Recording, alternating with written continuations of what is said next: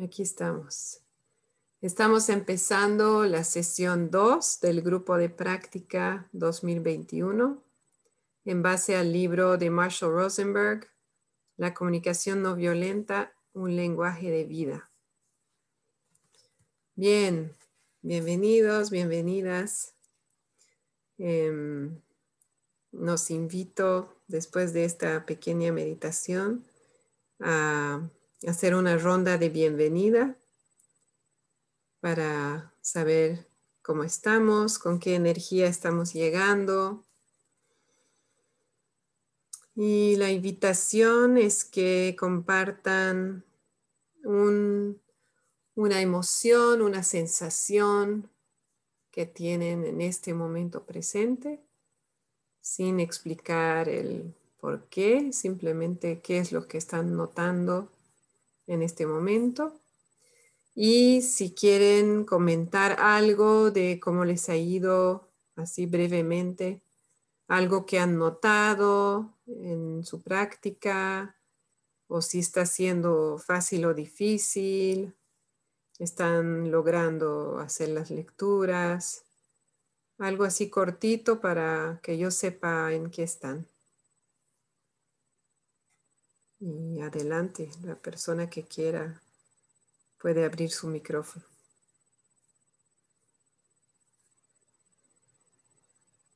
Yo, bueno, Franklin, este, yo me siento, esta semana me he sentido agradecido porque he visto, bueno, voy a decir por qué, porque está relacionado con lo que has dicho, de que eh, el poner en práctica estas, esto, estar, darte cuenta, estar consciente, conectarte, sí da, da frutos en, en, en, algunas relaciones y eso me, me, hace sentir muy agradecido.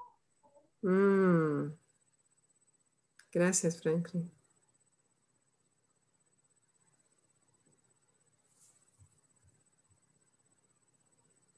Bienvenida, Eugenia. Estamos haciendo la ronda de bienvenida y te estoy renombrando.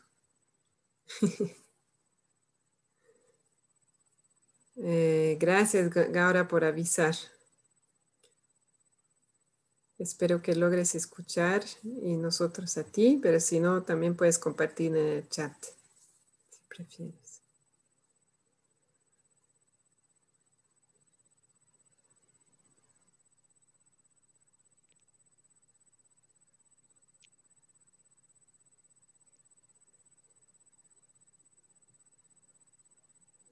¿Alguien más quiere compartir?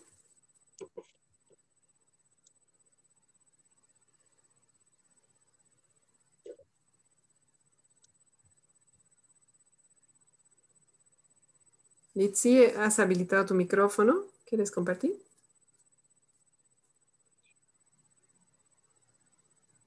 En realidad fue un accidente. Estoy con muchos accidentes ahora, pero bueno, compartiré. Me siento eh, me doy cuenta de que tengo, tengo em, sensaciones encontradas y de hecho he estado explorando un poco eso estos días, ¿no? Como que conviven de verdad en mí sensaciones de satisfacción e insatisfacción. Por una parte, no sé, siento cierto temor, cierta, cierta, cierta sensación de temor, pero a la vez estoy curiosa y expectante.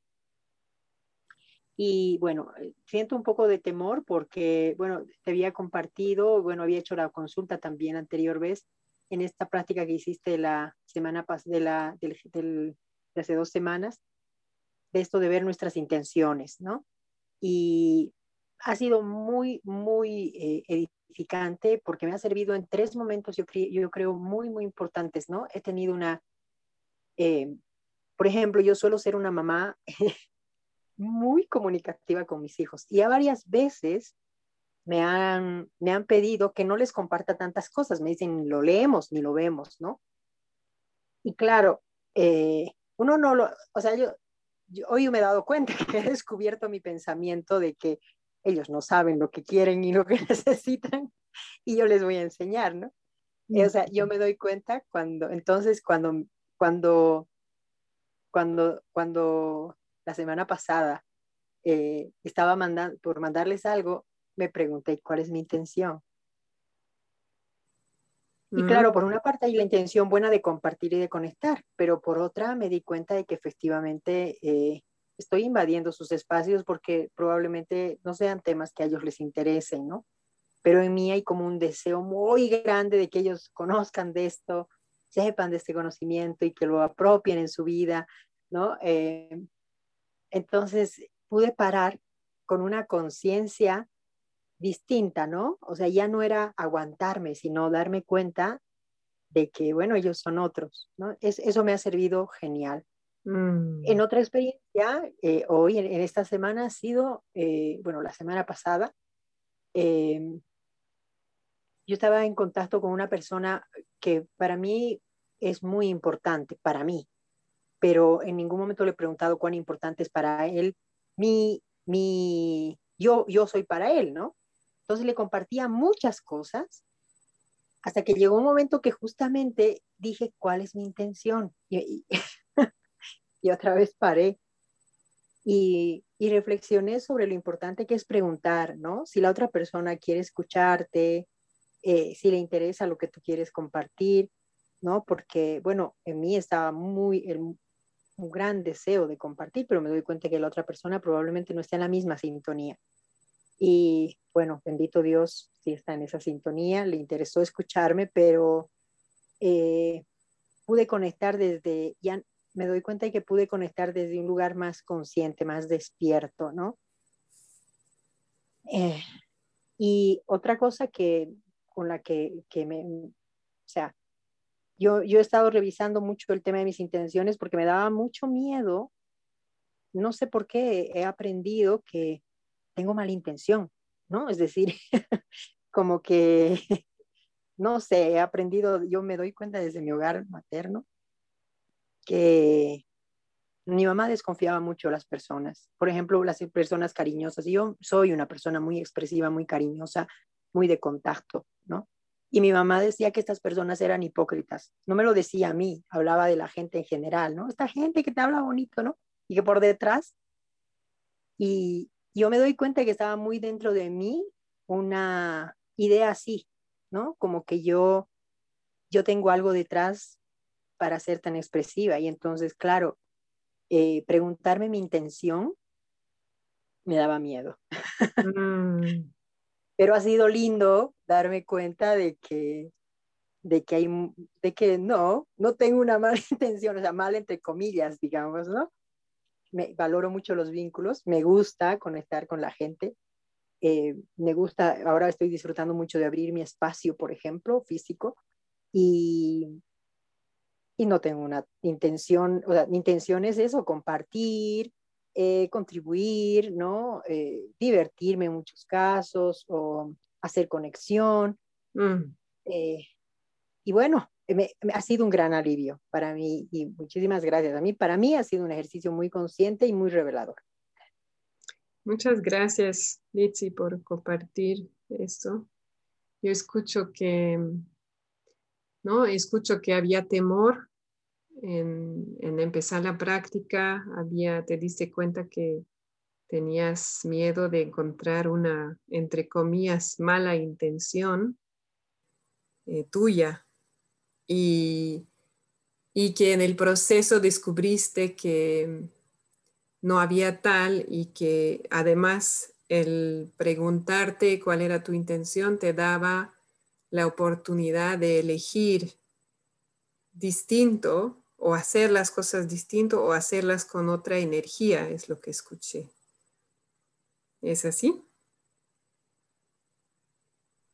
Sí, cambió muchísimo la energía y, mm. de pronto encontré de una manera mucho más despierta un límite personal con relación al otro, ¿no? Es decir,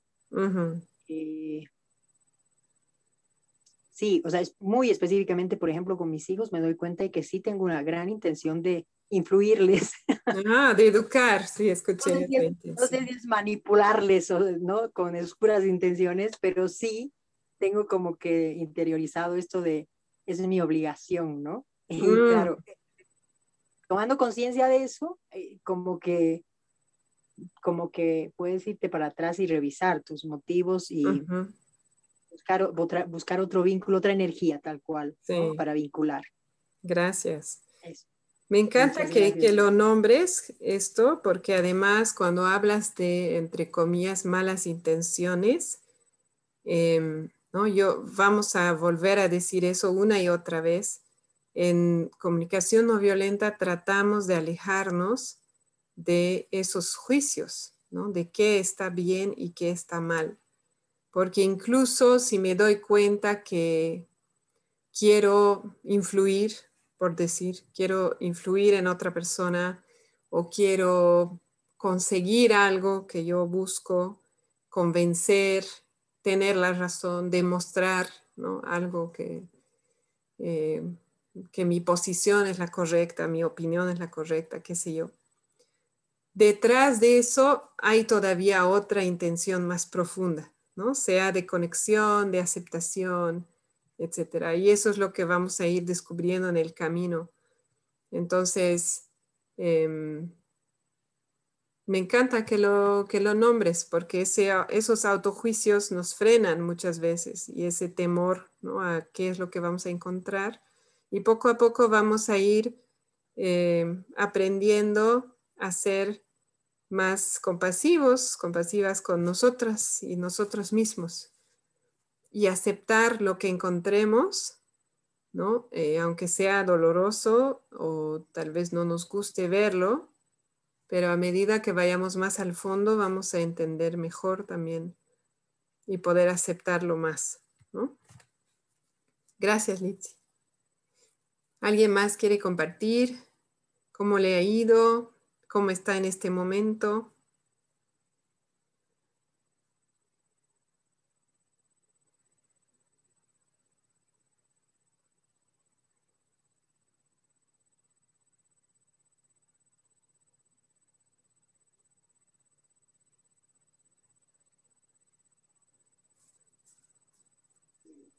Sí, Adelante. Gracias. Muy buena tarde a todos. Mm, yo me siento bien, eh, me siento tranquila, me interesa mucho estas sesiones que tenemos, aunque no tengo el libro todavía. Tania me dijo que no llegó. Ah, sí, sí, sí. Yo quería decirles eso, sí iba a llegar hasta, tal vez hasta el fin de semana, ¿no? Que ya transcurrió hasta el viernes, digamos, pero supongo que en esta siguiente ya, ya vamos a, ya voy a tener, ya llegará. Después, a ver, estoy internamente organizando mis tiempos porque justo esta semana hasta el viernes tengo dos trabajos que entregar que son muy importantes también de unos talleres que he estado haciendo. Justo, justo culminan los dos el fin de semana. Mm. Entonces, para el viernes tengo que concluir algunos trabajos todavía y estoy pensando a ver cómo me organizo, cómo lo hago de la manera más eficiente y más sencilla, digo, sin, sin fallar, ¿no? Eso, y después por lo, pero de todas maneras sé que es algo tan interesante, entonces se va a culminar muy bien, se va a culminar muy bien. Y después respecto a, a, la tarea, preguntarse antes de hablar o tomar una acción, cuál es mi intención. En algún momento pues me di cuenta, mi hermana estuvo esta semana en, en casa, entonces, y ella me hizo notar, ¿no? No me dejas hacer nada, todo me ayudas, ¿por qué será? Me. Y ella me preguntó así. Entonces yo me pregunté también cuál es la intención, ¿no? Al querer ayudar. O sea, antes de salir ya estoy lavando los platos, estoy recogiendo, estoy volviendo haciendo algo todavía antes de salir. El martes creo que me ocurrió eso porque salí a hacer unos trámites y ella me dijo, ya anda nomás, pero lavaré nomás, limpiaré nomás antes de salir. Entonces me pregunté, ¿y por qué lo hago? Y me di cuenta porque desconfío que ella lo haga. me parece que no lo va a hacer y que lo va a hacer más tarde o que cuando yo regrese voy a encontrar nomás también todo, todo así sin haber sido ordenado, digamos. Entonces, ah, dije, si yo le quiero ayudar es también, creo que más por, por más que por colaborarle, es por irme tranquila sabiendo que ya está todo en su lugar y bueno, creo que no es tan buena la intención, digo, ¿no? Y ella también me habló de esto, justo me habló de las intenciones. Mm, luego, a ver, en, ahí con los compañeros tuvimos una reunión después de un año y dos meses, el, el viernes, y cuando pregunté si la plataforma del Ministerio de Educación, porque ahora en Bolivia se está indicando que ha de ser obligatorio usar la plataforma del Ministerio de Educación en el segundo trimestre. Y yo veo, como no soy experta tampoco en esto de la computación y del manejo de plataformas y todo esto, entonces veo que son muchos pasos, tantos pasos, digo, yo necesito otra explicación más, ¿no? Entonces pienso que mi hermana me puede colaborar. Y entonces yo pregunté, pero esto, es, el empleo de esta plataforma facilita el trabajo a los chicos, digamos, ¿no? Entonces, ¿cuál es mi intención? De disuadirlos, ¿no? Como que no utilicemos pues todo el tiempo, facilita. Y luego nos indicaron también cómo emplear el, una aplicación, no sé si llamarle así, que funciona como el Zoom, pero que tiene, dice más, eh, tiene otras, otras bondades más, ¿no? Entonces yo dije, ya, esto podría aprender, parece que esto está bien. Y cuando indicaron, no, pero esto sí consume más megas que el Zoom, mucho más y de lo que se trata es de gastar menos porque hay mucha gente que no tiene posibilidades. Ah, entonces dije, entonces si esto consume más megas, será oportuno que empleemos y nuevamente me di cuenta, ¿no? ¿Cuál es mi intención? Disuadir, o a veces utilizamos menos o no utilizamos. Qué interesante. Esos dos, casos que puedo compartir. Gracias, Eugenia, gracias. Gracias. Y no, pienso que ahí es como que empezamos preguntándonos y nos damos cuenta de esa primera capa, ¿no? Quiero disuadir, digamos. Pero más abajo yo escucho una, una intención de inclusión, ¿no? De que todos los niños y niñas tengan acceso ¿no? a esas clases en línea o, lo que sea la, la, actividad. Entonces hay como diferentes capas, ¿no? Y podemos ir poco a poco como pelando la cebolla, dicen, ¿no? Poco a poco vamos, a cada vez que nos preguntamos, vamos descubriendo más. Gracias por compartir. Bueno, ahora les, les invito, bienvenido Diego, bienvenida también Carmen, que no logró estar la anterior vez. Y nos invito a, a empezar, a ir empezando con el tema de hoy, el capítulo 2. Espero que hayan podido ver algo. Sí, y les voy a compartir em, pantalla. Eso quiero que veamos.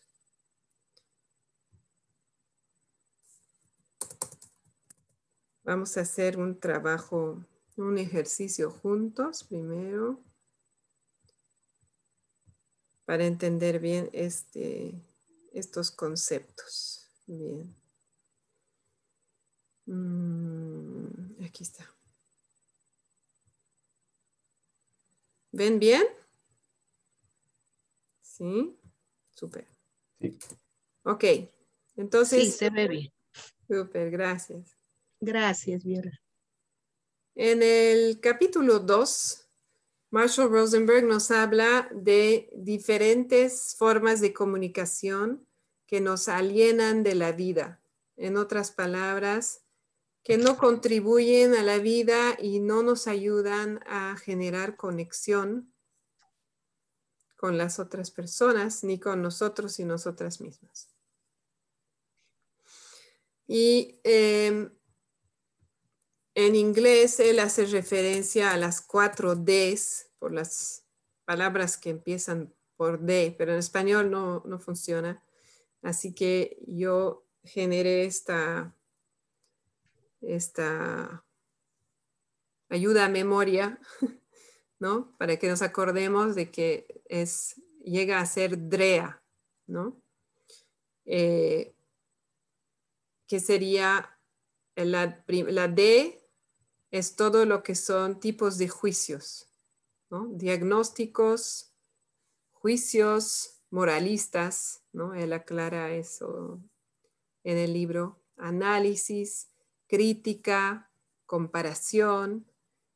Entonces ahí tenemos em, ¿no? el diagnóstico cuando decimos es un enfermo, por ejemplo, ¿no? haciendo referencia a algún comportamiento que no nos gustó.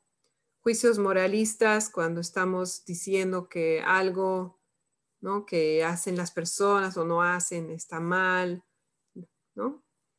Em, análisis, ¿no? Cuando estamos diciendo que sí, ¿no? Esa persona hace eso porque, debe ser porque eh, no, digamos que debe ser porque nadie, nadie lo quiere en su casa, qué sé yo, ¿no? A veces nos inventamos, ¿no? O armamos como historias con la información que tenemos sobre una persona y utilizamos eso para analizar su comportamiento, pero con, esa, con una intención de crítica, ¿no? No es con una intención compasiva. Está la crítica, ¿no? Qué floja eres, qué sé yo nunca, ¿no? Nunca ordenas tu, cuarto y la comparación, ¿no? Que tu, tu, hermano lo ha hecho mucho mejor, ¿no? Eso está en la D.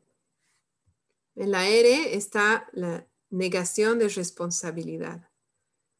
Aquí obviamente cuando decimos por tu culpa, ¿no? estamos negando responsabilidad. La comunicación no violenta nos anima a tomar responsabilidad por nuestra experiencia, es decir, por nuestros pensamientos, por nuestros sentimientos y por nuestras necesidades universales, que vamos a tocar en el capítulo 5. Eh, por lo tanto, Nada de lo que vivimos es por la culpa de alguien o de algo, sino que lo que ha pasado, lo que ha hecho la persona, o qué sé yo, es el estímulo y hay una, ¿no? hay una reacción interior mía que genera mi experiencia. Eso lo vamos a hablar más ¿no? en unos capítulos más, pero para que se entienda mejor, por ejemplo, una cosa que eh, muchas mamás dicen, ¿no? Me, eh, o mamás, papás, eh, educadores, ¿no? escuchamos cosas como me haces renegar, ¿no? por ejemplo. Em, o yo, por ejemplo, me, me, encontré, me di cuenta que yo decía a mis hijas, yo les decía, me das miedo, ¿no? Ante un comportamiento que a mí, ¿no? Yo, yo reaccionaba con miedo, yo les decía, me das miedo. Entonces, cuando decimos esas cosas, estamos diciendo, es como decir, por tu culpa, por lo que tú estás haciendo, yo siento eso. Pero en realidad, si usted viera, ¿no? Otra mamá con su hija al lado y tal vez nuestras dos hijas están haciendo lo mismo, las dos están escalando la pared, qué sé yo. Y yo por mi personalidad, por mis experiencias pasadas, por mi nivel de cansancio, por varias otras cosas, por varios otros factores, voy a reaccionar con miedo, ¿no? Porque, por ejemplo, para mí la seguridad es una necesidad muy viva, muy presente en mí. Pero si la otra mamá tiene otra personalidad, otra historia propia, eh, es, eh, ¿no? Simplemente se siente mejor ese día, qué sé yo, ella puede no reaccionar con miedo. Incluso la misma persona podemos un día reaccionar así y otro día así. Entonces ahí nos damos cuenta de que no hay una línea directa entre el estímulo, el comportamiento, la, la palabra y mi reacción. Entonces yo tomo responsabilidad sobre mi experiencia, porque además al tomar esa responsabilidad, yo también tengo el poder de transformar esa experiencia. Si mi experiencia nace ¿no? de lo que hace la otra persona, si mi miedo nace del comportamiento de mi hija, soy impotente, no puedo cambiar mi experiencia. Cada vez que ella escala a la pared, yo voy a tener miedo. En cambio, si tomo responsabilidad sobre mi miedo, yo puedo empezar a explorar qué está pasando en mí. Realmente hay un, ¿no? hay un verdadero peligro, para ella, ¿no? Para su seguridad física, o e, es que a mí me está llevando a otra a otra experiencia anterior mía y por eso me genera el miedo. Entonces, de repente voy a poder explorar, entender mejor y transformar mi experiencia, ¿no? Entonces, eso es, lo digo brevemente para que entendamos el concepto, ¿no? De esa negación de responsabilidad, que es muy común en nuestro lenguaje. Después está la exigencia, cuando cuando decimos a una persona que tiene que hacer algo, en la casa con los hijos se escucha mucho, ¿no? Vas a ordenar tu cuarto ahora. Eso es una exigencia. Pero incluso puede ser dicho más bonito y igual ser una exigencia. Em, pero también la escuchamos en el trabajo, ¿no?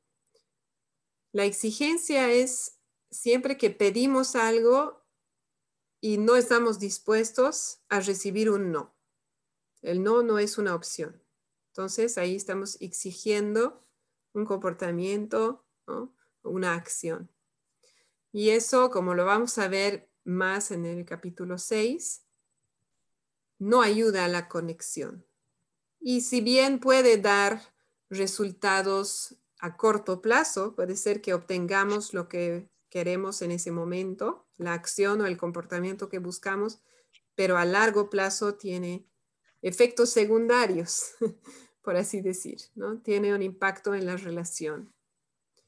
Y finalmente está el, ¿no? El, el A de, Andrea, lo metí a habla orientada a lo que uno merece, ¿no? Todo lo que tiene que ver con ese concepto de que algunas personas merecen algo y otras personas no merecen algo, en base a su comportamiento, en base a su, identidad, su origen, su género, lo que sea. Hay creencias em, bastante arraigadas, bastante antiguas en nuestras sociedades, asociadas a esa idea de merecer. Va con la idea de premio y castigo sea igual en la vida profesional, en la vida familiar, en la sociedad en general. Y eso Marshall Rosenberg lo identifica como una de las primeras como causas de desconexión, porque en el momento en el cual consideramos que una persona merece tal cosa, em, por su comportamiento, por, ¿no? por quién es, nos estamos alejando de su humanidad. Voy a dejar de compartir para verles. Em, en ese momento ya no estamos viendo un ser humano, estamos viendo un comportamiento o una identidad o un nombre o un género. Ya no estamos viendo al ser humano. Y si bien ¿no? Se, usa también en lo positivo. Por ejemplo, ay, he trabajado duro, hoy me merezco un postre, digamos, ¿no? Pero de igual manera hay una, hay una desconexión porque en ese momento es como decir que yo solo valgo si trabajo duro. Entonces, en los días en los cuales trabajo duro, yo tengo valor como persona y merezco un postre o lo que sea, ¿no? Una peli, cualquier cosa. Y entonces en los días en los cuales, entre comillas, no trabajo duro, ¿qué pasa? Ya no valgo, ¿no? Ya no, ya no merezco. Entonces, esa, esa idea de merecer es, eh, realmente genera mucha desconexión. Y esas entonces son los cuatro componentes que identifica Marshall en este capítulo. Los, todo tipo de juicios, diagnóstico, etcétera, crítica, em, negación de responsabilidad. Yo misma estoy practicando y a ver si me acuerdo. ¿Cuál era la E? Ah, exigencia. Exigencia y todo lo que tiene que ver con merecer. Entonces, hoy vamos a trabajar un poco con estos componentes y eh, también quiero nombrar que no es necesario aprenderlos de memoria y poder identificar esto es una crítica o es un juicio, ¿no? Ese no es el objetivo del capítulo, sino, a mi parecer por lo menos, sino que es como ayudarnos a despertar y tomar conciencia de nuestras formas de comunicación y nuestras formas de pensar, porque todo eso que decimos en voz alta también ¿no? está presente en nuestros pensamientos. Entonces, si bien hoy sí, en el ejercicio que vamos a hacer ahorita, vamos a tratar de identificar de qué tipo de comunicación que nos aliena de la vida se trata, pero en su vida diaria yo no les, no, no, no me parece muy importante que se aprendan cada forma, sino que en general puedan identificar, ¿no? Eh, estar más atentos y atentas a cómo nos comunicamos, cuál es el lenguaje que usamos en la vida diaria y también está en los medios, en los libros, en las películas, ¿no? En todo lado. Entonces, esa es la invitación. ¿Alguien tiene una duda urgente que no le permite seguir antes de iniciar el ejercicio?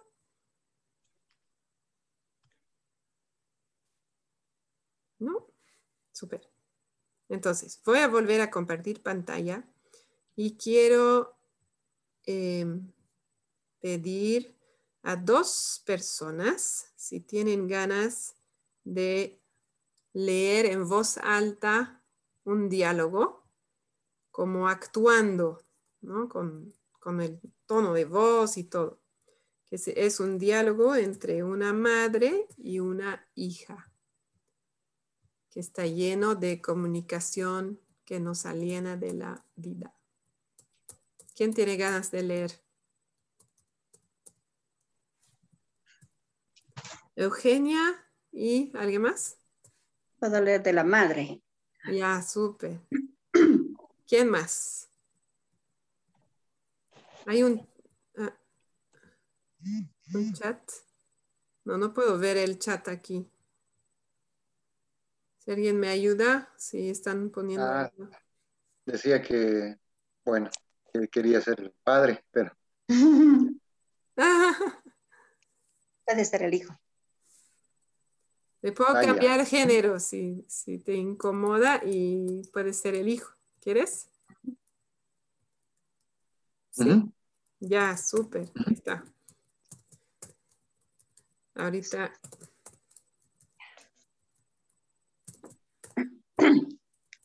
Ok. Adelante. Con tono y todo, como si estuvieran actuando. Esto se puede pasar, ¿no? se va a poder pasar, hasta no sé nomás llega. Ah, ok, yo lo voy a ir bajando. Ah, ya, ya, ya, perfecto. ¿Empezamos? Sí. ya. ¿Has hecho tu tarea? Mm, no sé. ¿Cómo que no sabes? No sé. Otra vez lo mismo. Todos los días debo repetirte lo mismo. Parece que no te importa nada. Tú me has dicho que ya soy maduro y grande y que me ocupo de mis cosas, así que no me vuelvas a decir. Sí, maduro para algunas cosas, pero sigues distraído en otras y no dejas ese celular y no dejas ese celular que te perjudica en todo. No estaba con el celular, ya estás loca. Sigue así, sigue así y ya verás cómo te va en la vida. Gracias por la actuación. Muy, muy realista, lastimosamente. Bueno, em, ¿alguien aquí nunca ha escuchado una conversación con ese tono, ese tipo de, palabras? Ojalá. Bueno, eso, eso es, es lenguaje común, ¿no? Ahora la invitación, vamos a hacer el ejercicio en dos partes. Primero vamos a identificar en cada frase qué tipo de comunicación que nos aliena de la vida están usando. Y luego vamos a volver a revisar para entender qué hay detrás de esa forma de hablar.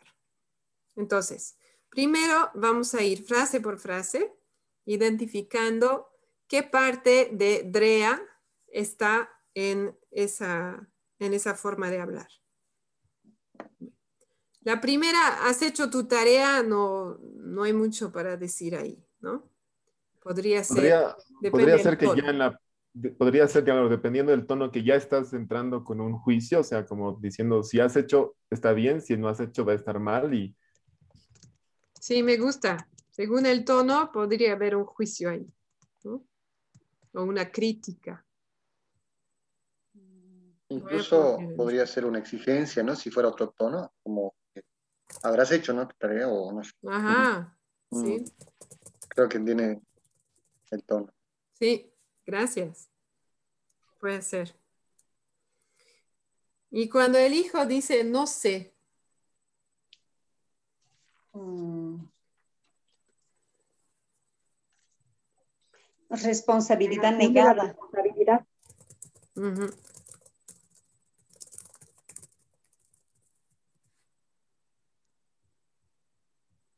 Súper. ¿Cómo que no sabes?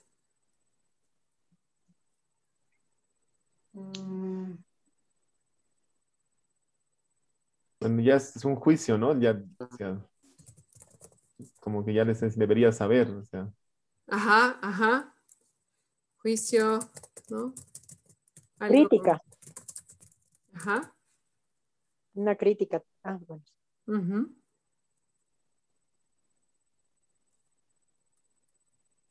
Otra vez, no sé.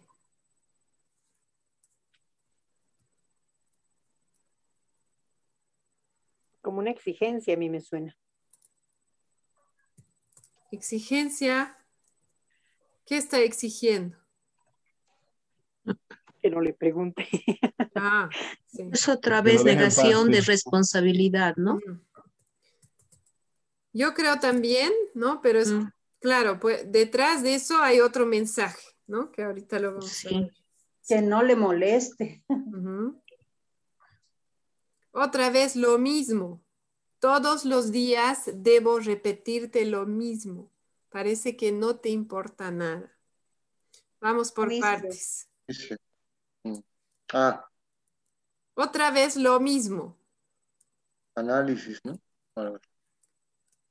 Mm. No, no sé si Creo que es más que análisis, ¿qué es? Un juicio, yo creo, está haciendo, ¿no? Lo está juzgando, él es así, siempre desobligado, o suele ser desobligado, algo así le dicen. Sí, un juicio.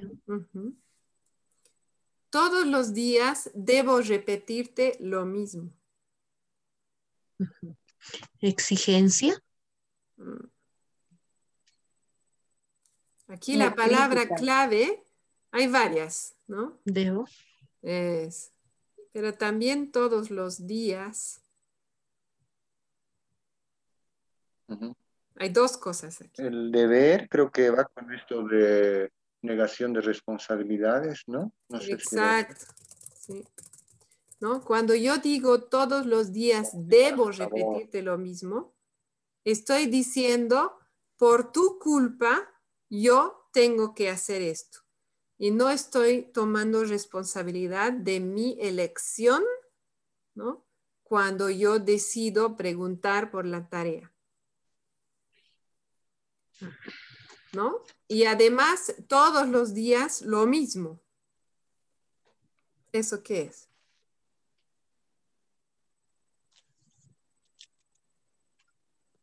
Juicio. Juicio, ¿no? Eso lo veremos más en el siguiente capítulo, pero cuando dice siempre, nunca, en general es juicio.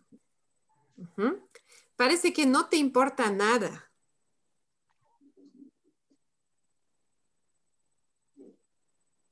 es un juicio también.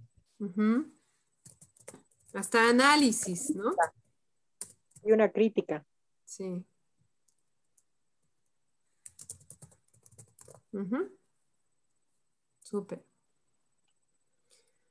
Tú me has dicho que ya soy maduro y grande y que me ocupe de mis cosas. Así que no me vuelvas a decir. Vamos a separar en dos.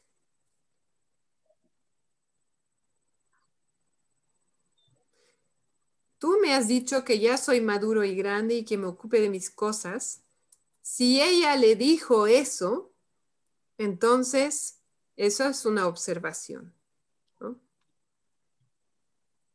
Entonces, ahí no, no habría nada de, de Drea. Mm. ¿No? Si es que ella le dijo eso.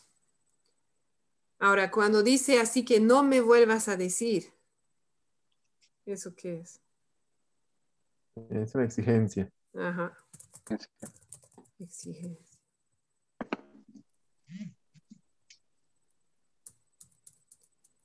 Sí, maduro para algunas cosas, pero sigues distraído en otras.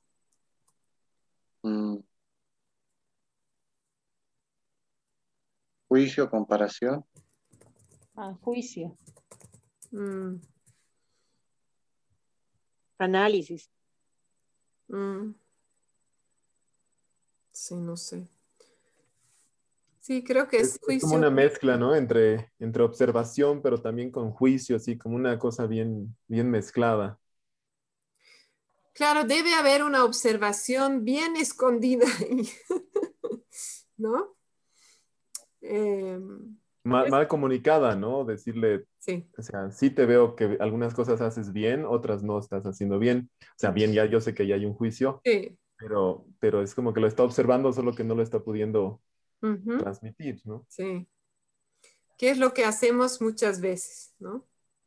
Mezclamos los hechos con nuestra evaluación y al hacer eso se pierde, ¿no? Si ella dijera, por ejemplo, he notado que, em, qué sé yo, he notado que todas las, mañanas haces tu, tiendes tu cama, eh, ordenas tu cuarto, que estás eh, saliendo para ir al colegio a la hora, eh, ¿no? Que, qué sé yo.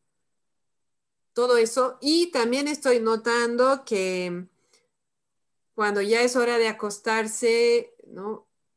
Ya ha pasado tres veces la semana pasada que dices, ¡Ah! me olvidé mi tarea y recién empiezas a hacer la tarea.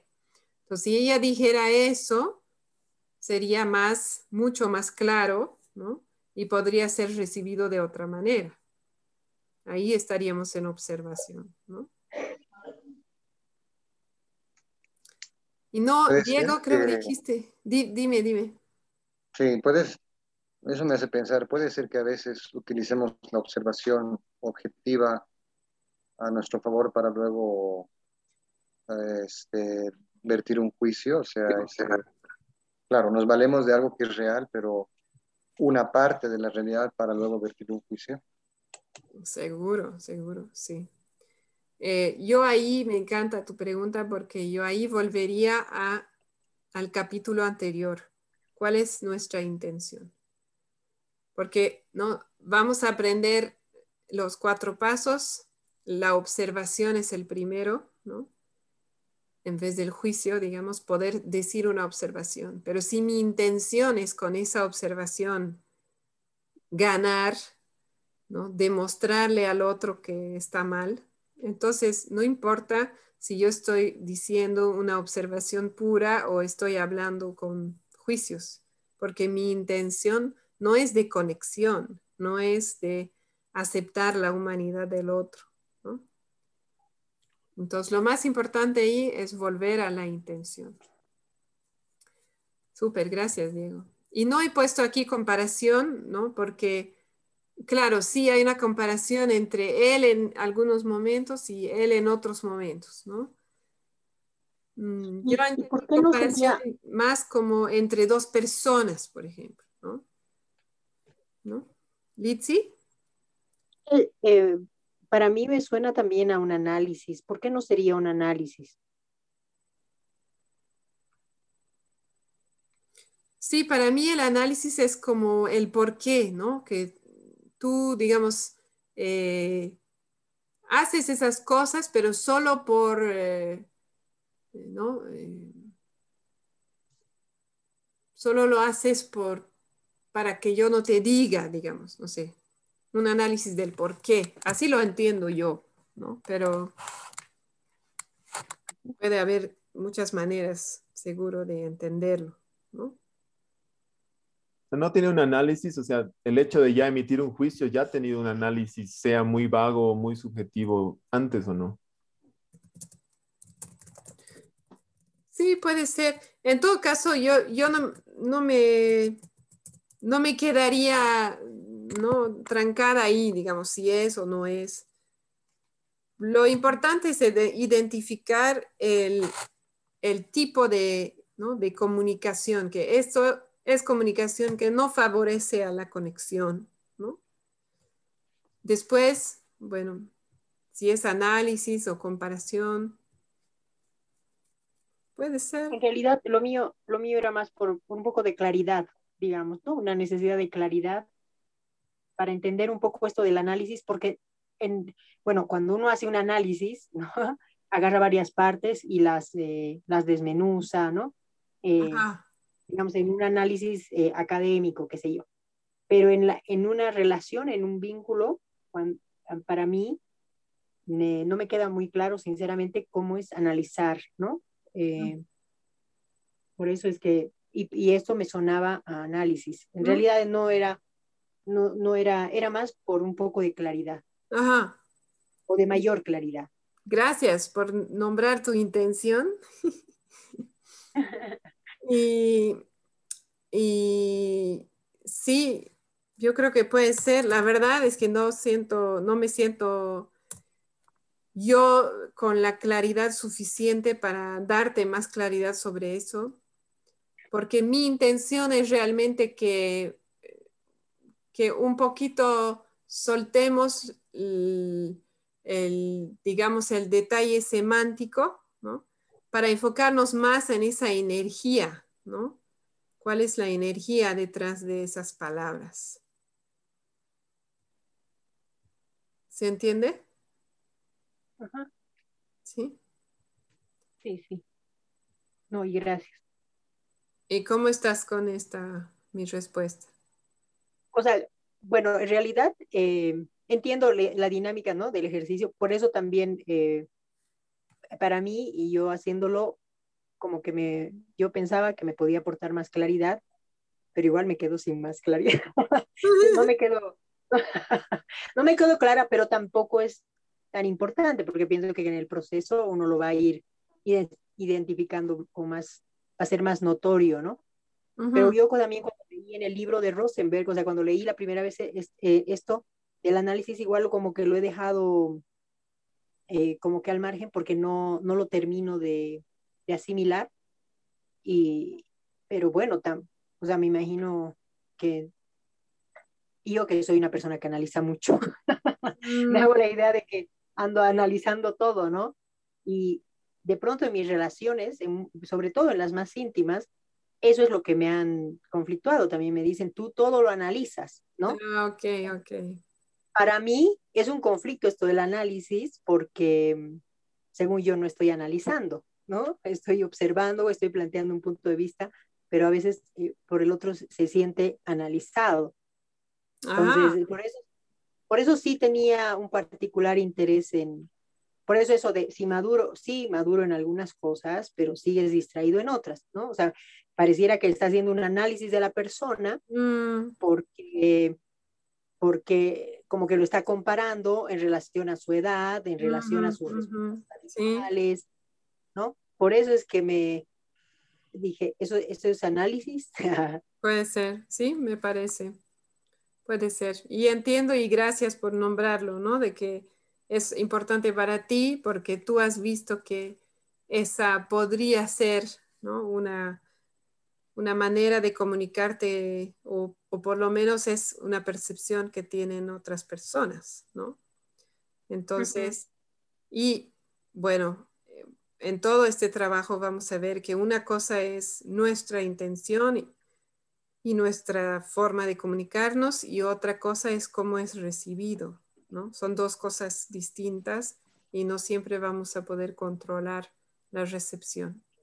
Pero yo te propondría, si te animas, eh, uno de los ejercicios para esta semana, que no sé si lograste hacer, pero yo te propondría que anotes un diálogo em, que tengas en la semana que viene. Un diálogo así, un poquito incómodo, un poco desagradable, ¿no? Eh, y, y anotes las palabras exactas. Y eso va a raíz de, tu, de lo que compartiste, pero en realidad es un ejercicio que sirve para todos y todas, de poder anotar con palabras exactas quién dijo qué y luego hacer este ejercicio que estamos haciendo. Y ahí nos vamos dando cuenta de que, ah, aquí yo estaba emitiendo juicio, oh, aquí estaba haciendo tal cosa, ¿no? Y ya se vuelve muy claro por qué las personas van reaccionando como reaccionan, ¿no? Mm. Eh, ¿Cómo te suena eso? Interesante, ¿no? Interesante, gracias. Súper, gracias a ti. Y ahora la madre sigue con, y no dejas ese celular que te perjudica en todo. Juicio. Juicio. Ahí, no sé si puedo ah, también en esto aportar lo del análisis. Ajá. Porque para mí es, o sea, como yo lo entiendo, ¿no? Es, el análisis es el proceso en el que estás, em, o sea, haciendo eso, si entra o no entra dentro de lo que tú crees que está bien o mal.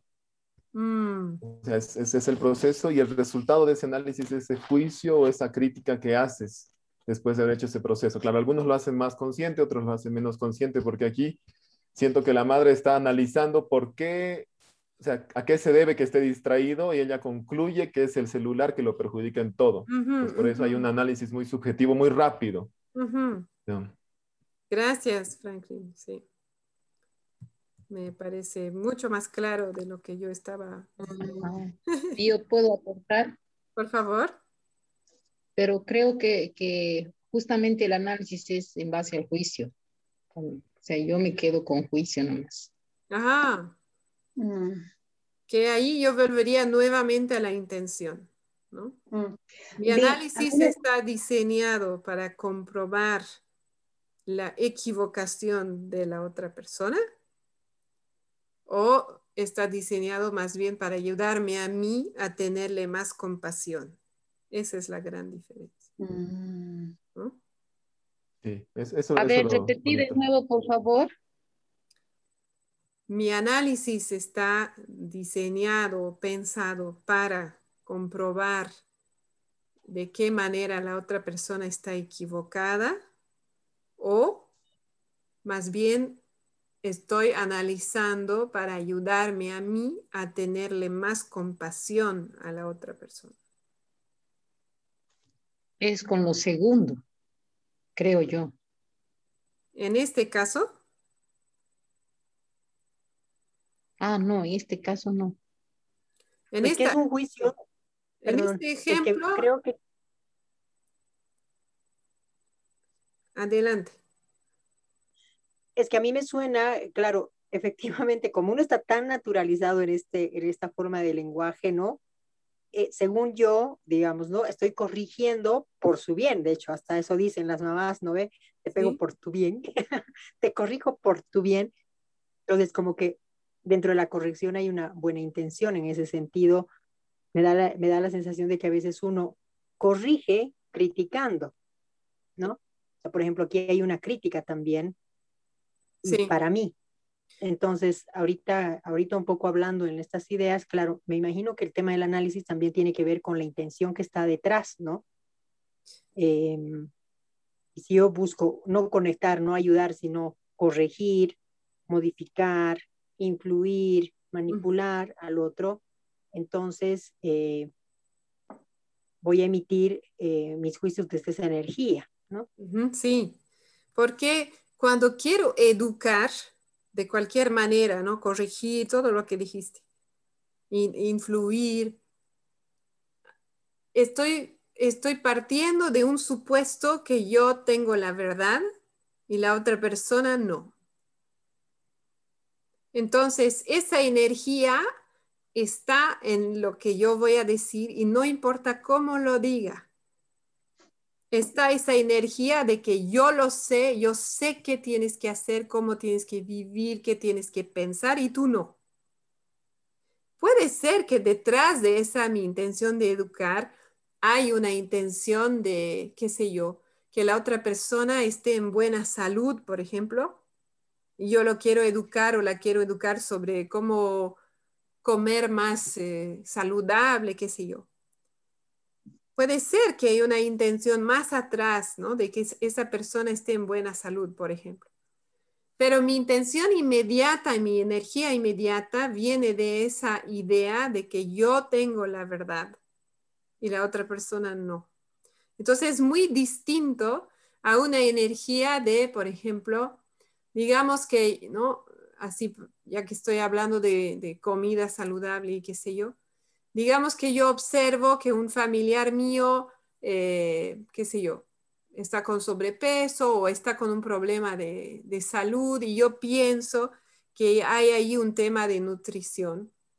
Si yo quiero primero eh, conexión, ¿no? Y quiero comunicarme con esa persona, incluso compartirle lo que yo sé sobre comer saludable, qué sé yo. Pero lo quiero hacer con una energía de compasión. Primero voy a buscar entender, ¿no? Voy a, esa, lo primero que voy a decir no va a ser eh, así tienes que comer, sino que va a ser, ¿no? ¿Cómo es para ti, digamos, cómo te sientes tú, ¿no? Eh, con esa intención de conexión. Por eso Marshall Rosenberg decía, y lo vamos a volver a decir más adelante, él decía empatizar antes de educar. Primero busco entender la realidad de la otra persona y recibirla tal como es. Y luego, si todavía quiero dar un consejo, explicar algo, darle información, lo voy a poder hacer en un segundo paso. Entonces ahí, porque, porque mi energía es distinta. ¿Cómo suena eso? Ahí tengo una, consulta volviendo a este, este escenario del padre y madre con el hijo. Este, esta intención de que el, hijo desarrolle el hábito de, hacer su tarea para reforzar lo aprendido, para que pueda estar, digamos, este, entender lo que, ha, lo que le ha enseñado el profesor, le ha transmitido el profesor. Yo primero tengo que conectar y saber si él, digamos, hay alguna forma en que yo lo pueda, no convencer, sino como que animar a que haga su tarea desde su forma de ser, o sea, esa sería la, idea, o sea, yo conectar con él, saber cómo él se va a sentir más animado a hacer esa tarea, tal vez no toda, tal vez una parte, y así conseguir un, resultado, porque, digamos, hay cosas que solamente las vas reconociendo con el pasar del tiempo, ¿no? Con la experiencia, y el hecho de desarrollar un hábito positivo es algo que, quieres transmitir a tu familia porque sabes que le hace bien, solo que conectas para encontrar la mejor forma de, transmitirlo, de animarlo a, descubrir eso. Creo que, eh, bueno, tal vez si me he adelantado un poco en el, en el texto, en el libro. Em, creo que en la comunicación no violenta siempre, si lo practicamos con la intención de empatizar, eh, va a tener un efecto eh, positivo en la otra persona. Y bueno, disculpa, Vi, si, si querías tú dar la, respuesta, pero, o sea, estaba yo pensando, ¿no? Y decía que eh, quizá la madre, al poder expresar no tanto mi deseo de que tú hagas la tarea, sino cómo me siento yo eh, desde mis necesidades universales, tal vez mi hijo va a entender que me siento preocupado por su, por su o sea, una preocupación real por su, por su futuro o por su desempeño en el colegio, qué sé yo. Y entonces esto como que baja ciertas eh, tensiones o ciertos muros. Y entonces, bueno, eso parece en texto, ¿no? y tampoco soy papá, pero eh, parece que ese puede ser el camino, no sé si es así. Gracias, gracias a ambos. Em, efectivamente es una pregunta que como que nos lleva unos, unos capítulos más adelante. Lo primero que quiero nombrar es recordar que nuestra intención cuando usamos CNV no es buscar un resultado. Es decir, mi intención, si mi intención es conseguir que haga su tarea, no estoy en comunicación no violenta. Entonces, el trabajo que nos toca hacer es primero desprendernos de ese resultado que buscamos. ¿No? Y eso no es nada fácil, especialmente cuando son, ¿no? Bueno, yo, yo me identifico mucho con, con ese rol de mamá o papá. Es muy difícil desprenderte de ese resultado. Pero si empiezo la conversación buscando eso, no estoy en comunicación no violenta. Estoy tratando de influenciar, por ejemplo. Entonces, la idea sería primero trabajar sobre mí para entender lo que decía Diego. ¿Qué pasa en mí cuando yo veo que no hace su tarea hasta tal hora o no la hace o no tiene las notas que yo espero. Primero hacer un trabajo interior en mí para entender qué me pasa a mí. Y cuando yo haya hecho ese trabajo y yo como que tenga menos urgencia acerca del tema, ahí me voy a poder acercar con otra energía. E idealmente empezar por buscar entender qué le pasa a ella o a él que le impide hacer su tarea. Entonces, cuando yo me acerque con esa energía, va a pasar algo diferente porque la otra persona, en este caso, ¿no? mi hijo o hija, va a sentir mi curiosidad genuina y mi interés en entender su experiencia. Y tal vez ahí me va a comentar que en realidad es demasiado fácil y por eso no le interesa. O al contrario, no, no lo entiende y se siente mal. Se, se, le generan autojuicios cuando intenta hacer la tarea y por lo tanto es tan desagradable que trata de evitarlo. Puede haber, esas son dos ideas, ¿no? Pueden, pueden ser miles pero probablemente esa experiencia y ese punto de vista no lo voy a lograr ni entender, o sea, ni escuchar, porque no me lo va a decir si yo me acerco con la energía de conseguir que haga su tarea o que, tenga ese hábito, ¿no? Entonces, bueno, yo, yo propongo que, que lo dejemos para en unos capítulos más, ver cómo, cómo sería el diálogo porque ahí vamos a tener más elementos. Pero, ¿cómo está bien, Franklin? Responde a tu pregunta. Sí, sí. Me deja algunas dudas, pero va o sea, una parte sí entiendo por dónde va. ¿Tienes una duda que no te deja seguir o No, no, eso pues, es, es, para otro momento. Ya, súper. Ok. Me encantaría terminar con el ejercicio porque esta es solamente la primera etapa. Entonces nos quedan dos frases y de ahí vamos a volver a ver qué hay detrás de ese diálogo. Aquí el hijo dice, no estaba con el celular, ya estás loca. No estaba con el celular, ¿no? Pues eso puede ser una observación. Ahí no habría ninguna... Y juicio. Ya estás loca, juicio. Juicio. ¿Qué más? Crítica. Crítica. Ahí también podría ser análisis, ¿no? ¿O no? Mm, vi, yo quiero decirle, no sé si estoy en lo correcto, hay análisis cuando hay exhortación. Me parece que ahí podría haber exhortación, ¿no? Por ejemplo, que, por ejemplo, que le diga, tienes que hacer tu tarea porque así vas a aprender, es la práctica que estás realizando y tienes que aprender no para dar un examen, no para dar un buen examen, sino tienes que aprender para tu vida. Esto te va a servir y bueno, y le dice por qué va a ser útil y si no lo hace, qué consecuencias pudiera tener. Y creo que ahí estuviera haciendo un análisis a lo mejor en estas, en estas interlocuciones, en estas partes, hay análisis, pero entre líneas a lo mejor, ¿no?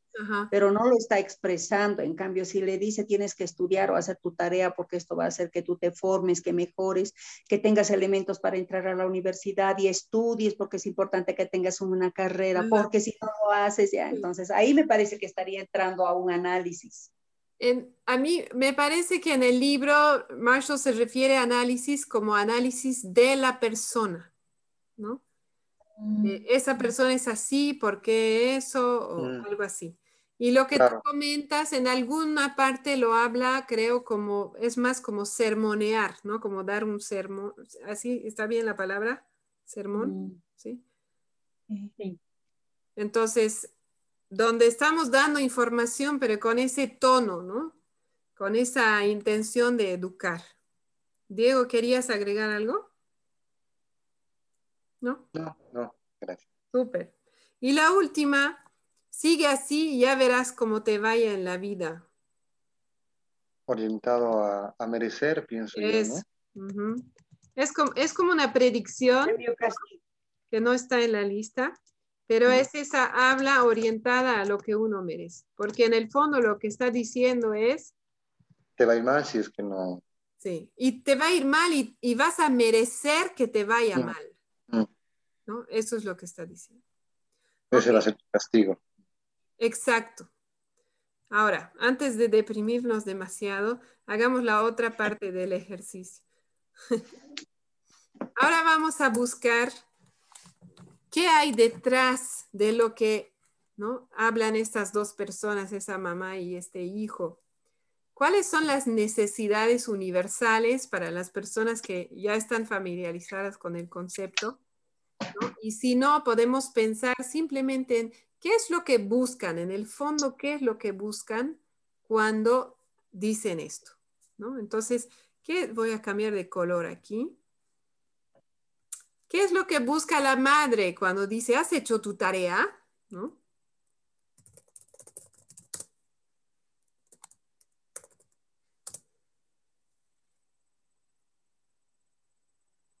¿Por qué le importa? Dar, satisfacción a su incertidumbre. Ella está dudando, ¿no? Quiere claridad, sí, súper. ¿Qué más?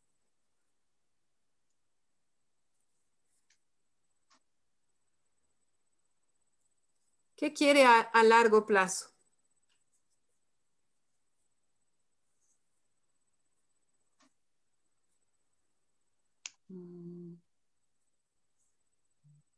¿Por qué es importante para ella que su hijo haya hecho su tarea? Bienestar, quizá. Bienestar de ella, de él, ¿no? ¿Qué más? Necesidad de tranquilidad, tal vez. Sí.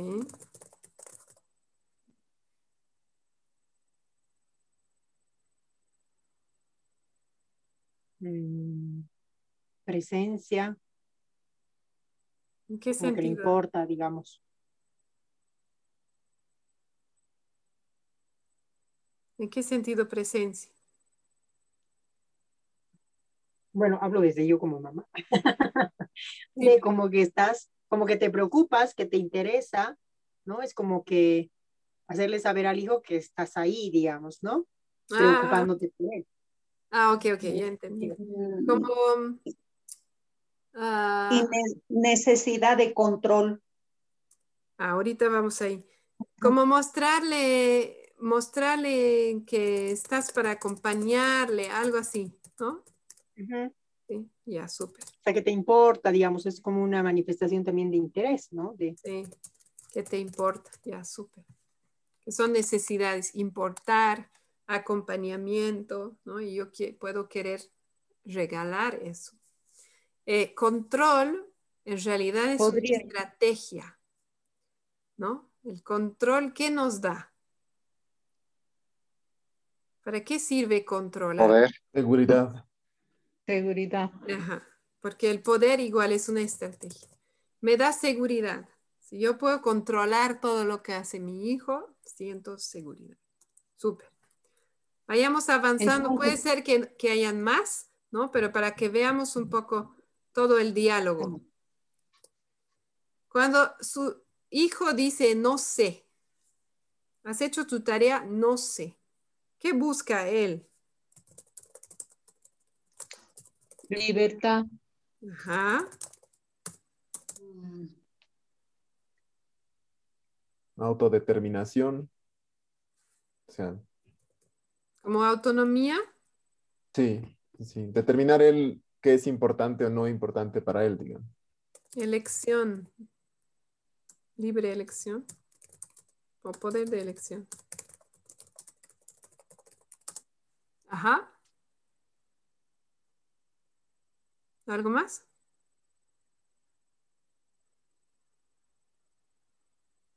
Espacio. Eso.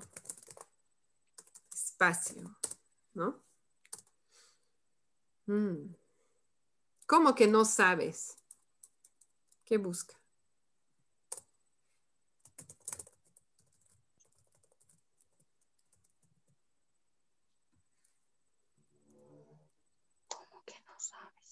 Ahí yo sí pondría claridad. Mm, yo siento que hay otra energía ya. ¿Has hecho tu tarea? ¿Cómo que no sabes? Respeto. ¿Respeto? Ajá. No, reto. Puede reto, ser. digo yo. Quiere respeto. ¿Sí? Algo más.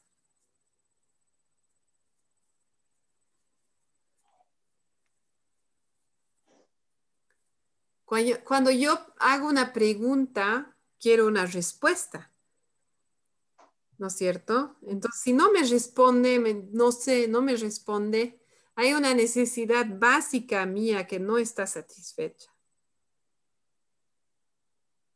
Y no es claridad, como decía Liz, sí, creo.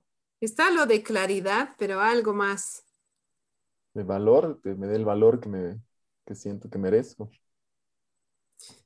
Eh, sí, es eso de ser valorada, pero más que eso, ser escuchada.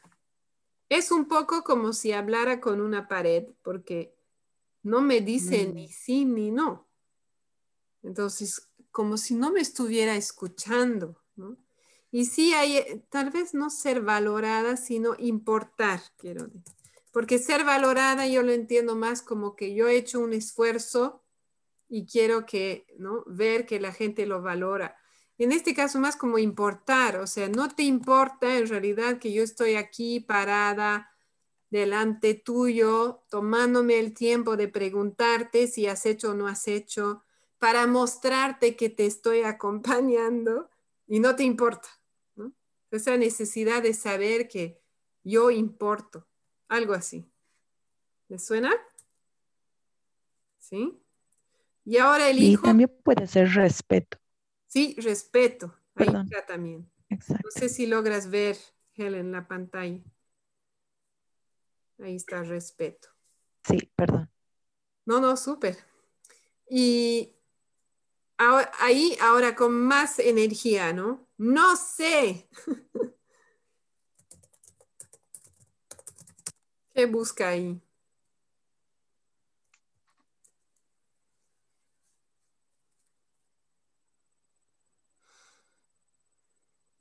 Creo que también respeto, ¿no? Mm, mm, respeto, sí. Como respeto, ya te dije no sé. O- en otras palabras, pensé haberte dicho que no insistas, porque cuando dijo no sé, quería decir eso, ¿no? Que ni me preguntes, eso es mío. Entonces, cuando insistes, sí, mi necesidad de respeto está, no está satisfecha. Mm, ¿Qué más?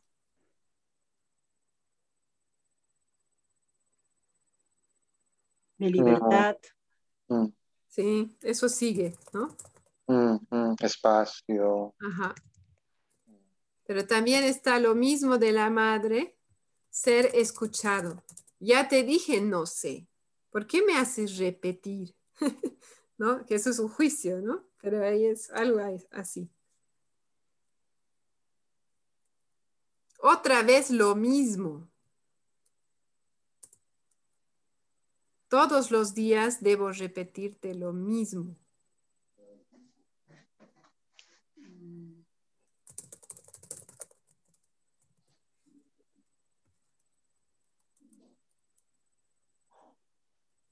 ¿Qué busca ahí la mamá en el fondo? Que le escuche. sí.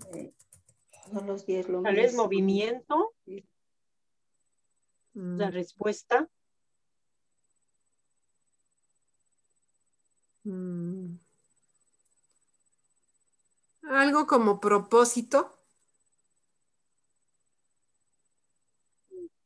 que sirva de algo lo que yo le digo. ¿Te suena? Mm. O sea que yo entiendo también que quiere que le obedezca, ¿no? Y no le obedece y por eso tiene que estar repitiendo. Ajá, pero el que te obedezcan igual es una estrategia. ¿Qué te da la obediencia? ¿Qué te da? Respeto. Sí. O puede parecer que te da respeto. parecer, sí. Y, y esa necesidad que acabamos de poner, importar, es una estrategia común para satisfacer esa necesidad de importar. Si me obedece, entonces yo importo. Mi palabra importa. Tiene peso mi palabra. Hay algo más que está buscando ahí la mamá, ¿no? Todos los días. Ah, ¿Cómo me siento? Cansada. Sí, Mm, ¿qué cansada, quiero? fatigada. Agobiada. ¿Y qué quiero?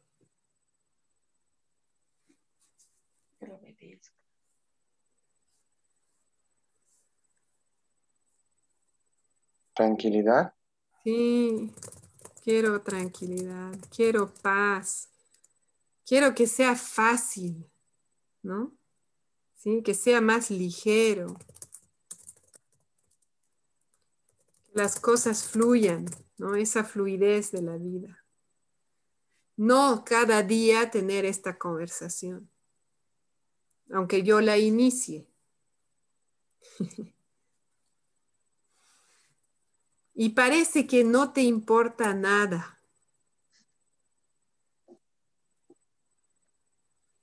Ahí ya, está lo que acabamos de decir, ¿no? Ser escuchada, importar, y ya está. ¿No? Y ahora el hijo dice, tú me has dicho que ya soy maduro y grande y que me ocupe de mis cosas. Y cuando dice eso, ¿qué quiere él? Quiere ser independiente de su mamá. Sí, autonomía, pero hay algo más. ¿Aceptado? No. ¿Cómo dices? ¿Aceptado? No, no sé si es eso. O sea, aceptar que, que ya soy Aceptación. Puede ser, claro, ya soy maduro y grande, ¿no? Aceptame como soy. Pero cuando él dice, tú me has dicho, ¿Quiere poder, eh, ¿Quiere poder elegir? Mm, sí, o sea, creo que eso ya estaba, ¿no? Pero cuando él dice, tú me has dicho, ¿por qué le recuerda? Tú me has dicho.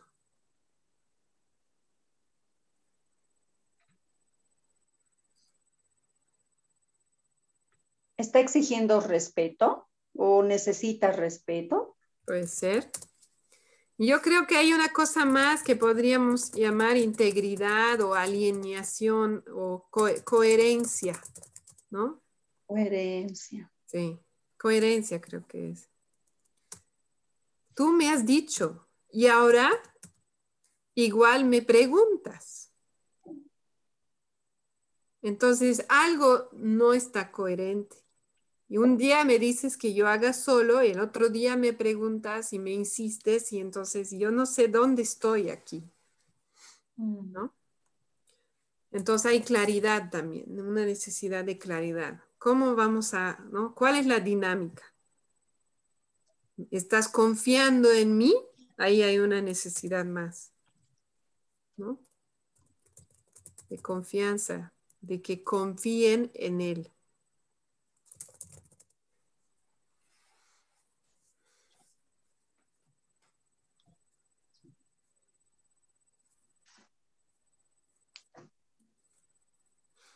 Y ahí dice, así que no me vuelvas a decir.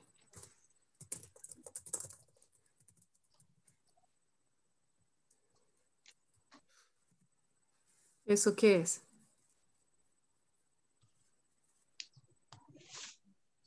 es necesita ser escuchado ya, por última, ¿no? No le vuelvas, no me vuelvas a decir.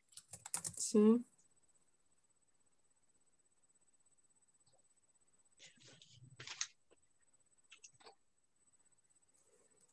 Y respeto. Sí. Y, confianza también, ¿no? Yo creo que lo mismo de arriba. Sí. Que confíes en que ahora no necesitas repetírmelo. Sí.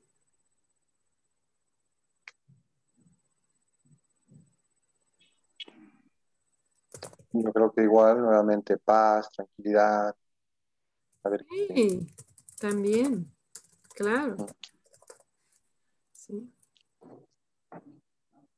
Agregué autonomía más, ¿no? Que ya vimos antes. Y la mamá le dice, sí, maduro para algunas cosas, pero sigues distraído en otras.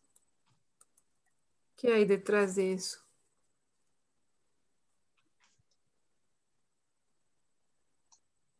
Bueno, para la madre tal vez necesidad de coherencia.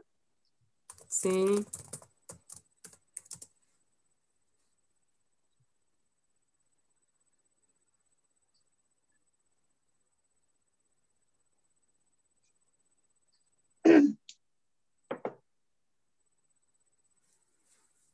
Y algo como tranquilidad también, ¿no?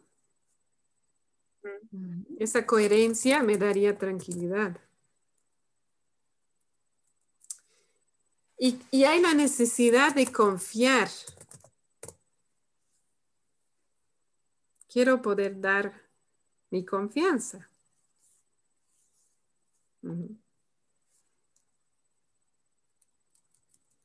Y luego culpo al celular, ¿no?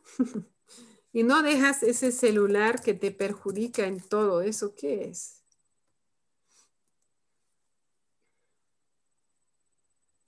Lo que quieres el bienestar, ¿no? Del hijo y, si algo le perjudica, pues eso. Saber que le está perjudicando algo. Puede ser. Está, culpando, ¿no? A un, a un, elemento y a un objeto y no sé, con esto me parece que le quita la responsabilidad también a su hijo. Ya no eres tú el culpable, ese celular, ¿no? Que les molesta tal vez a los dos. Sí. Necesidad de cuidado tal vez también. Cuidado de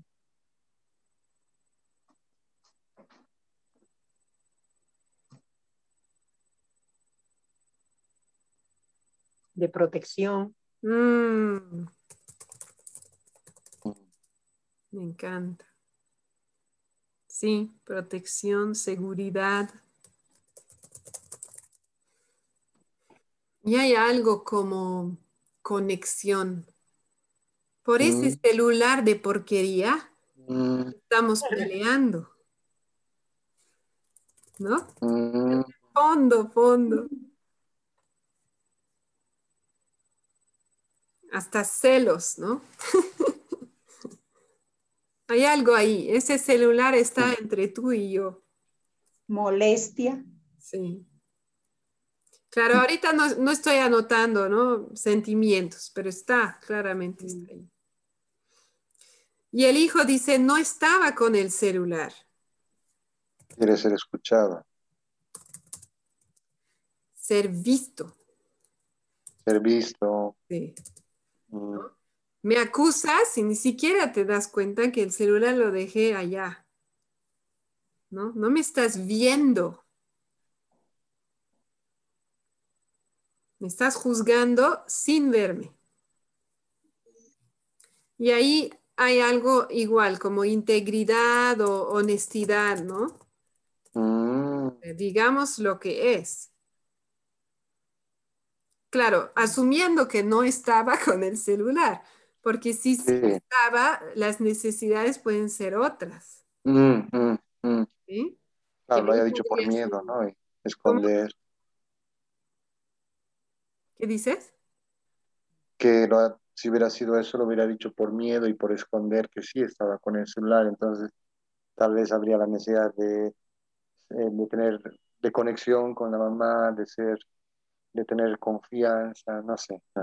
Sí, de aceptación, de ser Aceptación. aceptado, incluso con el celular al lado. Sí. Mm, mm, mm.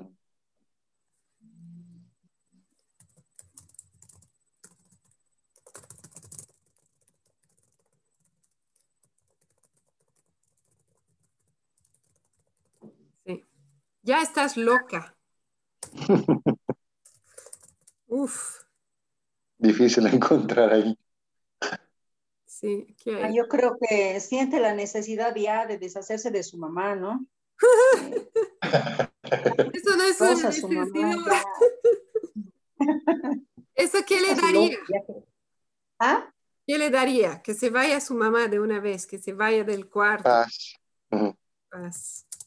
Mm. Tranquilidad más que paz, ¿no? Mm. Ah, sí. Volvemos a ese espacio. ¿no? Libertad. Sí. Mm. Difícil, ¿no? Encontrar qué hay detrás de eso. sí. Está muy relacionado ¿no? con lo anterior. Mm. Sigue así, ya verás.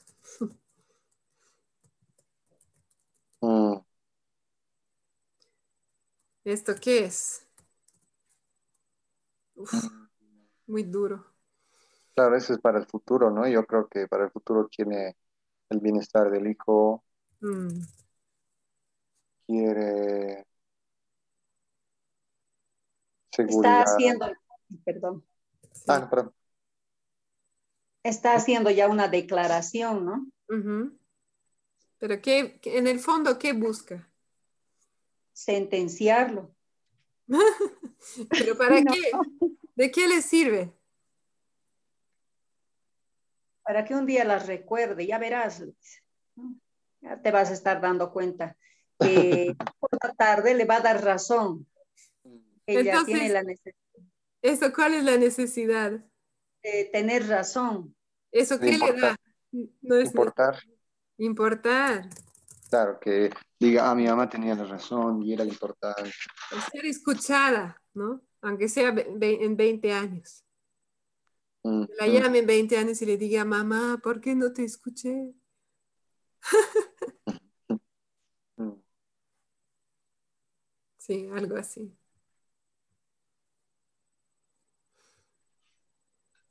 Mm. Ahora, antes de que cerremos, ahora voy a tener que copiar, pegar, borrar, porque quiero invitar a nuestros actores y actora que vuelvan a leer. Ahora que hemos analizado. Voy a borrar. ¿Vas a borrar todo eso? Deberías ponerlo en el grupo, por favor. Yo lo imprimiría para tenerlo todos los días. Eh, no hay problema, yo le- no estoy borrando, he copiado y pegado. Yo les Todo mando picado. después, si quieren. No hay ningún problema. Ok.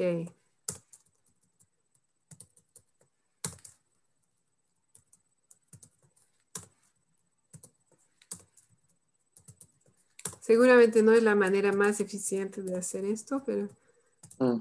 bueno, es la primera estrategia que vino a mi cabeza. Ah, ya, ya está, creo que está completo. ¿Están listos? ¿Lista? Eugenia. Y vas a dar palo. Ah, no, falta, falta. Aquí está. Ok, Eugenia, adelante. Ah, ¿El mismo diálogo? Sí, el mismo diálogo, pero ahora ya sabemos qué hay detrás. Ah, ya. A ver qué, cómo sale. ¿Has hecho tu tarea? Mm, no sé. Como que no sabes. No sé. Otra vez lo mismo. Todos los días debo repetirte lo mismo. Parece que no te importa nada. Tú me has dicho que, so- que ya soy maduro y grande y que me ocupe de mis cosas. Así que no me vuelvas a decir. Sí, maduro para algunas cosas, pero sigues distraído en otras. Y no dejas ese celular que te perjudica en todo. Pero no estaba con el celular. Ya estás loca. Mm, Sigue así. Ya verás cómo te va en la vida.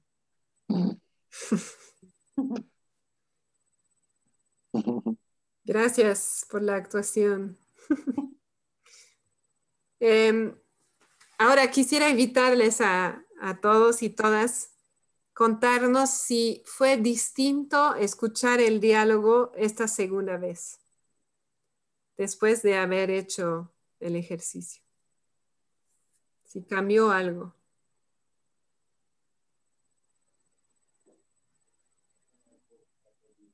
La, la reacción a, a los, a lo que decían fue diferente. O sea, hubo otra, otra, Ah. otra forma de ver a los, a los a las personajes, ¿no? O sea, Tu como que reacción. mi reacción a los personajes fue diferente. ¿Y en- de qué manera fue diferente? Como que buscas ponerte, empatizar con ellos. ¿Cómo, cómo lo están? ¿Por qué lo están haciendo? Mm, Les tienes más compasión. Mm, Gracias. Era, Bueno, a mí, a mí también me pasó lo mismo. Eh, y no he participado antes mucho porque yo suelo hacer esos diálogos y me ha llegado mucho leer todo eso y la actuación ha sido tal cual en muchas oportunidades yo lo he hecho. Mm, Me he sentido muy tocada, todavía me siento. Pero escuchar, o sea, escucharlos después ha sido lo mismo que ha dicho Franklin, ¿no? Me he sentido un poco mejor, pero conmigo misma, como ha sido mm, mirarme un poquito. Ay, no voy a ser tan mala, ¿no? mm, No, no echarme tantos juicios. Sí. Gracias por compartir eso, por, por comentar eso. Mm, Primero quiero decir que yo también resueno, que ahí, ¿no? Ahí empecé y no es fácil, ¿no? Ir cambiando eso. Y es muy duro cuando te das cuenta. Este momento de darnos cuenta, estos primeros tres capítulos en ese sentido son muy duros, porque ahí es donde empiezas a tomar conciencia de tus patrones, ¿no? O de los patrones de las otras personas o incluso de la misma sociedad. Y es fácil caer en, ese autojuicio o en, ¿no? Como una, una forma de desesperanza, ¿no? Y entonces me, me encanta que, que lo hayas mencionado y sobre todo lo que dices al final, ¿no? Que haces, hacer este ejercicio te ayuda a tenerte más compasión. Y por eso para mí es muy importante no quedarnos con la identificación de si es crítica o análisis o no. Eso es importante en la toma de conciencia, a mi parecer. Pero más importante es recordar que detrás de todas las palabras, detrás de todos los comportamientos, hay necesidades universales absolutamente válidas. ¿no? no hay una necesidad, entre comillas, mala. Todas las necesidades son válidas. Y si las reconocemos, ¿no? entonces podemos empezar a responder de otra manera.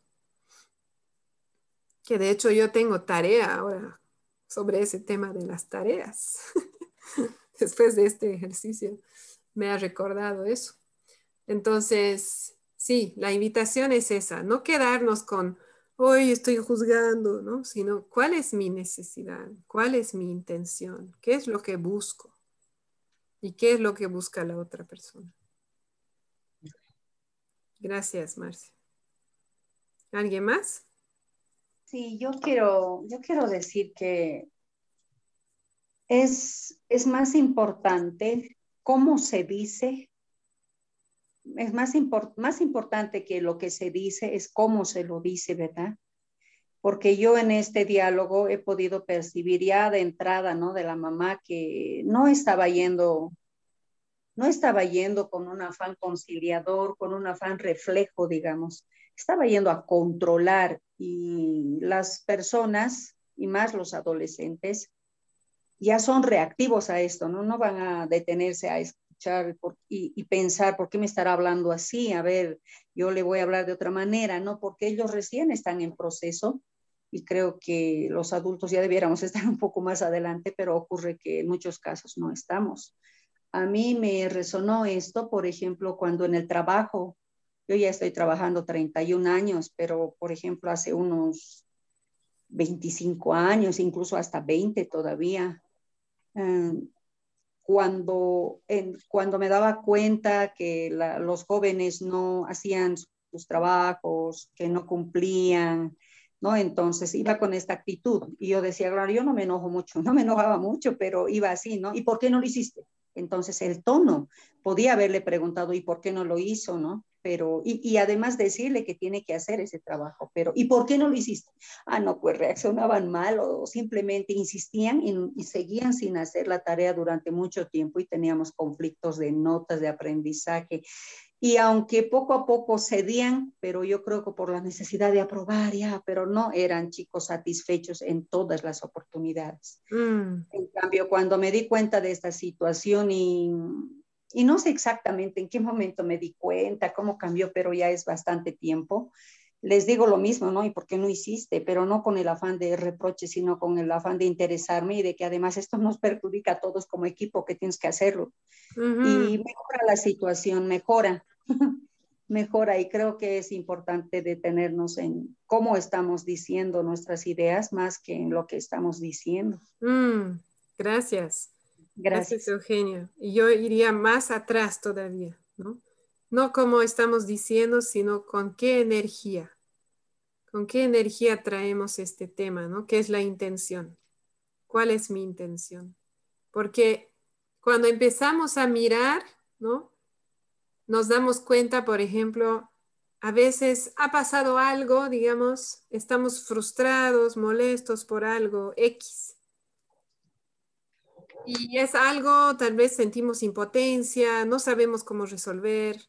Llegamos a casa o, bueno, estos días estamos en casa, muchos, y, y ahí pasa un, un diálogo de eso, ¿no? Como el que acabamos de ver pero no tiene que ver con la tarea. Mi energía no, es, no tiene que ver con la tarea, sino que estoy trayendo esa energía de ese otro tema que me ha molestado y la estoy como, ¿no? Que he estado cargando y la estoy trayendo a este diálogo sobre la tarea, pero en el fondo no pertenece ahí. Y entonces estoy generando un conflicto donde no, no tendría por qué haber y el mero hecho de preguntarme cuál es mi intención o cómo estoy, como hicimos al inicio de la sesión, cómo estoy en este momento, esas preguntas me ayudan a tomar conciencia. Estoy realmente muy molesto por ese tema que no sé cómo resolver. Ah, tal vez no sea un buen momento para preguntarle a mi hijo, a mi hija, si ha hecho su tarea. Entonces, tal vez voy a ir a, hacer otra cosa, ¿no? Hasta que se me pase esa energía, hasta que yo pueda procesar ese otro tema. Entonces, la idea es volverse consciente. Y también quiero agregar una cosa más antes de cerrar, que, que creo que es importante recordar cuando nos vienen esos autojuicios porque nos damos cuenta de todo eso. Y es que eso es lo que hemos aprendido. Lastimosamente, en nuestra sociedad así se comunica. Obviamente vamos a encontrar excepciones, pero son excepciones, ¿no? En, la, en nuestras culturas, en general, en las instituciones, en las escuelas, en las familias, ¿no? En la calle, la gente se comunica así. Entonces, y además, ¿no? En las películas, en la radio, en los libros. Entonces, hemos sido bombardeados por esta forma de comunicación, por estas formas de pensar, por esos juicios, y los hemos incorporado y hecho nuestros. ¿no? Entonces, para nosotros y nosotras adultos, no es nada fácil empezar a cambiar el chip. Para los niños y las niñas, más pequeños, más rápido aprenden. Entonces, los que tienen hijos o hijas en casa, una vez que empiecen a hablar distinto, los niños y, las niñas los van a superar, aprenden más rápido porque están todavía conectados con su corazón, con esa compasión natural. Nosotros hemos aprendido a desconectarnos para sobrevivir. Y ahora que queremos reconectarnos, no es fácil. A algunos les va a venir más fácil, a otros no. Em, pero creo que es importante nombrarlo, de que si yo juzgo, yo critico, yo comparo, ¿no? exijo, es porque eso es lo que yo he aprendido. Es más, hay muchas creencias de que eso es lo único que funciona, ¿no? Podemos pensar, no sé si han visto el último ejercicio, creo que es de, de la tarea, si no les animo a verlo, ¿no? De pensar en esas, esas creencias DREA, ¿no? De juicios, de, de, de negación de responsabilidad, etcétera, que se manejan en la sociedad, ¿no? Por ejemplo, en, el mundo del empleo, ¿no? ¿Cuántas veces he escuchado, em, ¿no? Les das la mano, te toman el brazo, no sé qué, esas ideas de que no hay que regalar nada, no hay que ser bueno, no hay que ser compasivo porque te van a engañar o, se van a aprovechar de ti. Esas cosas escuchamos tanto que, ¿no? E, es como que se, se meten, igual con los niños hay ideas así en la educación. Tienes que ser firme, duro, ¿no? Tiene que haber castigo, tiene que haber consecuencias, si no, no aprenden. Entonces, es, es un proceso que toma bastante esfuerzo el ir separándose, tomando nota, observando esas creencias que me están influyendo desde hace muchos años y sobre la base de la cual estoy actuando y hablando. Y ahí recién voy a poder elegir distinto. Entonces, no va a ser de un día para la mañana. Bueno, ya hablé bastante, es un juicio. Yo quisiera invitarnos a cerrar. Marce, ¿tienes una pregunta? Sí, en realidad este, quiero agradecerte por esas últimas palabras porque lo que mencioné hace rato, eh, yo ya lo había leído, eh, he leído el libro de Marshall, bueno, lo tengo en PDF. Te dije que había pasado cursos con Ronnie. Sí. Y sigo haciendo lo mismo. O sea, el diálogo de ahora me ha vuelto a traer mi realidad, a lo que he hecho, o a mm. lo que he venido haciendo. Entonces era un poco de, ah, de, está bien, estoy volviendo a comenzar, ¿no? Una cosa así porque decir, pucha, yo ya he leído, ya he pasado, he hecho este módulo y sin embargo estoy volviendo a hacer lo mismo, ¿no? Mm. un poco, pues escucharte esta última parte ha sido bien para mí, como dicen, ¿no? Comenzar un, un nuevo idioma y me mm. equivoco muchas veces. Mm. Eso. Gracias, Marci. Y quiero agregar algo en base a lo que tú dices. La mayoría no tenemos el lujo de poder irnos a un monasterio o, ¿no? o aislarnos mientras aprendemos esto y desaprendemos lo otro. La mayoría estamos ¿no? Trabajando, interactuando todo el día con personas, con familiares, con colegas, ¿no? Con presiones, tensiones, eh, objetivos, eh, qué sé yo, exigencias financieras, todo eso sigue estando. Y dentro de ese contexto que no para ni un minuto, estamos tratando de hacer cambios. Entonces, no es fácil, ¿no? Y por eso una cosa que yo no sé si ya lo mencioné, pero lo voy a volver a decir y tal vez cada vez, que es súper importante y es empezar a usar esta práctica para celebrar. Y al final de cada día, si lo pueden, lo anotan, pero si no, eh, mentalmente, ¿qué cosa puedo celebrar? Algo que yo hice, dije o me di cuenta hoy. Ah, me di cuenta de que yo he tenido este diálogo con mi hija y voy a pensar cómo lo puedo tener distinto, cómo puedo acercarme a ese tema distinto. Eso puede ser una celebración, aunque es doloroso y me siento triste después de darme cuenta, pero el darme cuenta es una celebración. Y van poco a poco, ¿no? Van a haber días, así como compartieron en la bienvenida. Paré y me pregunté cuál era mi intención. Eso es una celebración. Hoy logré parar una vez y preguntarme cuál era mi intención. Eso es una celebración. Entonces, tratar de recordar, de hacer eso. Porque eso nos va a ayudar a mantener ese ánimo, esa energía para seguir trabajando, ¿no? Porque no es fácil.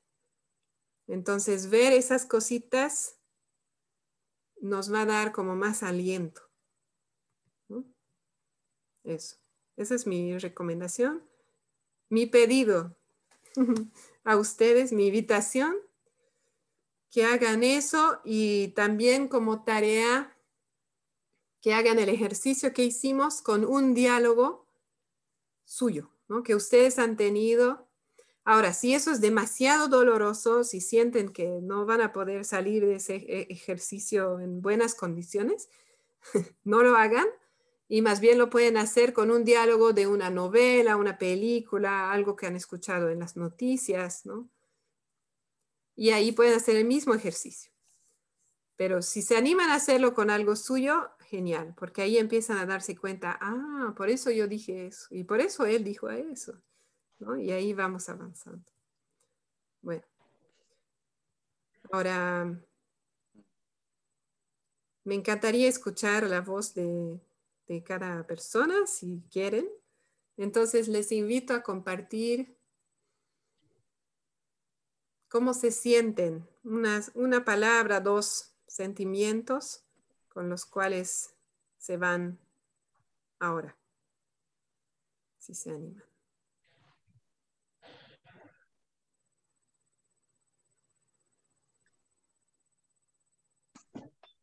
Marce. Sí. Eh, ah, Marce o Diego. Ah, ¿Quién primero? ¿Yo? ¿Marce? Sí. Sí. Um, Mm, me doy cuenta, bueno, me voy agradecida, pero me doy cuenta que, que me hace falta un grupo de apoyo. Mm. Eso. Gracias. Te voy a preguntar luego. Quiero tener más claridad sobre lo que, sobre tu idea. Diego, adelante. Tengo mala conexión no sé si me escuchan, pero eh, bueno, una palabra es compasión. Creo que de, de haber actuado como el hijo por segunda vez, me doy cuenta que había cosas detrás y creo que me voy con compasión. Mm, gracias.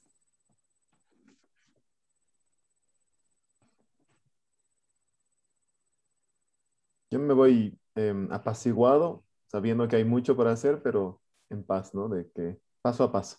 Mm, gracias. Eh, Hola. Sí, te escuchamos. Sí. Hola, gracias, gracias.